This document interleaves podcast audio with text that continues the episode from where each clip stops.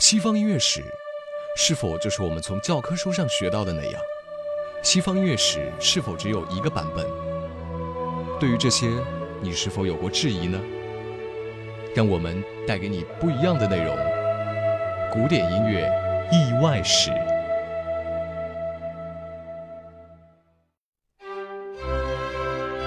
古典音乐意外史。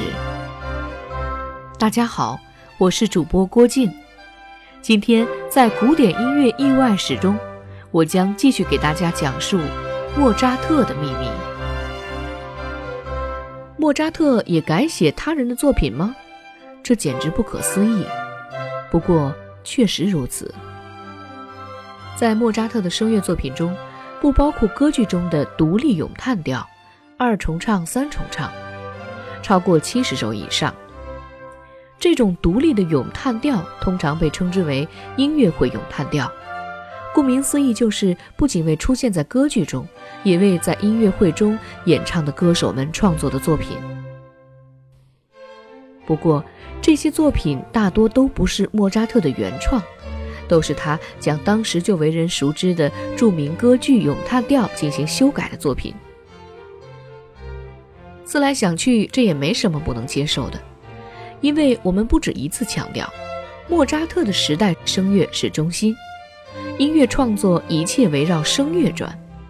不论你是不是著名的作曲家，你都需要向现实低头。放到如今，你可能听过无数个版本的《甜蜜蜜》，月亮代表我的心，不同的版本都是由不同的人改编的。同理。莫扎特的改编曲也同样是根据当时歌手的条件不同、要求不同而迎合为之的。即便是自己的作品，因为唱的人不同，他也会进行相应的改动。比如《魔笛》里夜后一角，这个角色是为名叫约瑟芬·法赫的女高音写成的，所以五线谱上能出现 F 的高音。这个音一般女高音歌手唱不上去的，而同样在《魔笛》中，萨拉斯特罗一角是写给盖罗尔的。这位男低音的特殊音域能唱到低音谱表中的 F 音。顺便一提，萨拉斯特罗的咏叹调伴奏全部都是用低音乐器写成的，弦乐器只用中提琴和大提琴。弦乐器用巴塞特竖琴和巴松管，这种将一切高音全部抹去来营造神秘气氛的做法，是莫扎特的一种天才式的尝试。再比如，《女人心中的主角》菲奥尔迪利吉是按照女高音歌手费拉雷塞德尔贝内尔创作的。这位名义上的女高音，在实际演唱中却能发出女低音的音域声音，而且他还擅长宽广音程上的跳跃，因此他的咏叹调，莫扎特是根据这种技巧来创作，从而充分地发挥他本人特色，为此赢得赞誉而写的。所以问题来了，当时的歌剧创作就是这样的一种做法：先定演员。作曲家随后按照演员的自身条件来进行音乐的创作。再次演出时换了演员该怎么办呢？夜后的高音 F，其他女高音唱不上去；萨拉斯特罗的低音 F 下不来，而非奥尔迪利吉那样充斥着技巧型的演唱换成一个抒情性的女高音又该怎么办呢？所以演员们会找作曲家们改谱，而且。不是那种央求式，相反是命令式的，因为这是在十八世纪。随之的第二个问题也来了，改谱的前提是你得找得到作曲家。在维也纳上演的《魔笛》，去寻找莫扎特相对简单，但是如果在其他地方呢？给作曲家写信吗？更或者，一七九一年莫扎特去世之后，又该如何呢？所以啊，当时人的做法就是就地取材，就地找作曲家进行修改。莫扎特自然改过别人的作品，自己的作品也必然会被别人改过。魔笛在海顿所在的艾斯德哈吉领地上演时，夜后和萨拉斯特罗就被修改过。那这样还能称得上是莫扎特原汁原味的歌剧吗？这种苛责的质疑在当下一定很普遍，可是，在当时确实理所当然的事情。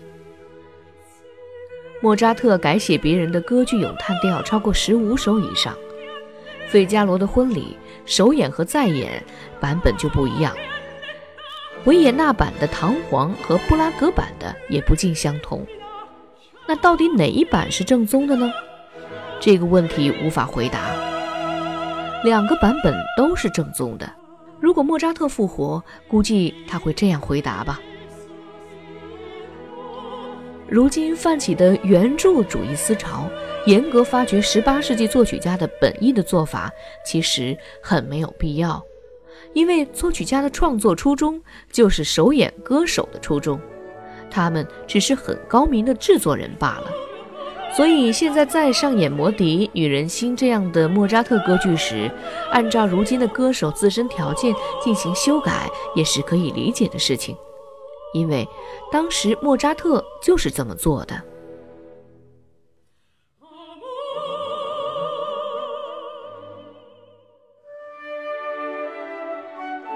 集成歌剧。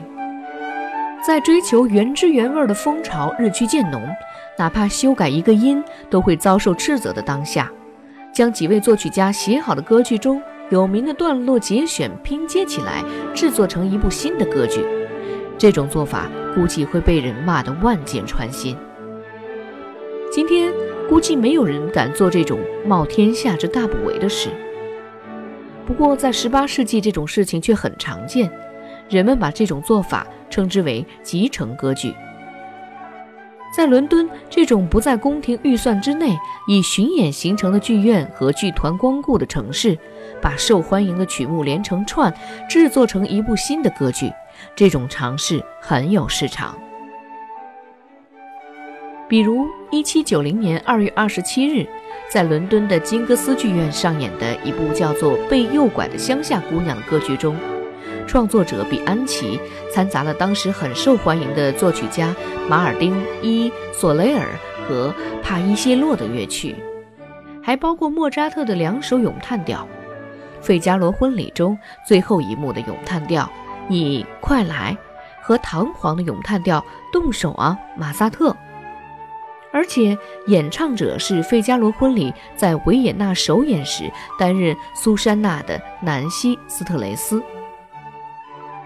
一周之后，在伦敦科芬剧院上演的威廉姆希尔德的喜歌剧《比特尔大帝》也采用了莫扎特的《唐璜》中有名的二重唱，两个人在那里。不仅如此，早在一年前，维也纳的劳修乐谱商店里销售的音乐风，也是当时颇受欢迎的咏叹调和重唱汇集在一起而构成的歌剧式的作品，其中。管弦乐全部改编成钢琴，方便在家中上演。这部歌剧用了皮埃尔特罗·吉利耶米创作的《恋爱功率序曲》做开头，由两幕共二十一首构成。莫扎特的乐曲被收在第十三号和第十七号，前者是《费加罗婚礼》中凯鲁比诺的咏叹调，了解恋爱烦恼的人们；后者是费加罗演唱的。不再飞翔，这双蝴蝶。当然，这样堂而皇之的借用别人的作品，谁也不会质疑这是不是在盗版。剧中有名的台词也是信手拈来，合法借鉴。甚至在别的地方完全上演相似的歌剧，也不必想着莫扎特他们打招呼，更不必将赚到的钱与其分账，因为。那是没有著作权法的时代。今天的古典音乐意外史就讲到这里了。索取本期节目的背景音乐曲单，请关注“知乐古典音乐”的官方微博、微信，那里将提供索尼精选 Harris 正版高品质音乐的下载途径。索尼精选 Harris，开启您的高品质音乐生活。我是主播郭靖，感谢您的收听，我们下期再会。